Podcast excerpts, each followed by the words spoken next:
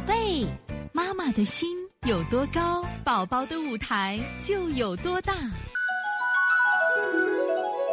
现在是王老师在线坐诊时间，七五四咸阳子晨妈说：“王老师，我想问一下，是不是有些孩子一直会有扁桃体有点大，但没有其他症状？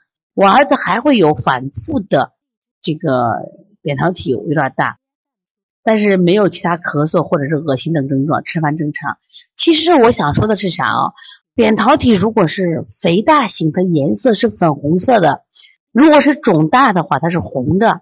你刚才说的咳嗽都是肿大了。”那么它肥大的时候，它可能没有别的症状，往往我发现肥大都是过敏引起的。为啥？扁桃体它实际上是个免疫器官，就淋巴器官嘛，起到免疫作用。就是你，就它有身体来识别不该有的东西来了以后，它本能的去增生来反抗它。为什么这些小孩都大呢？其实我想吃的会大，吃的会多一些。为啥？我们老吃这些过敏的食材，它就会变得肥大。一定记住啊！所以你考虑你的孩子有没有吃错食物呢啊？所以从现在开始学习小儿推拿，从现在开始学习正确的育儿理念，一点都不晚。也希望我们今天听课的妈妈能把我们所有的知识，通过自己的学习，通过自己的分享，让更多的妈妈了解，走进邦尼康小儿推拿，走进邦尼康的课堂，让我们获得正确的育儿理念。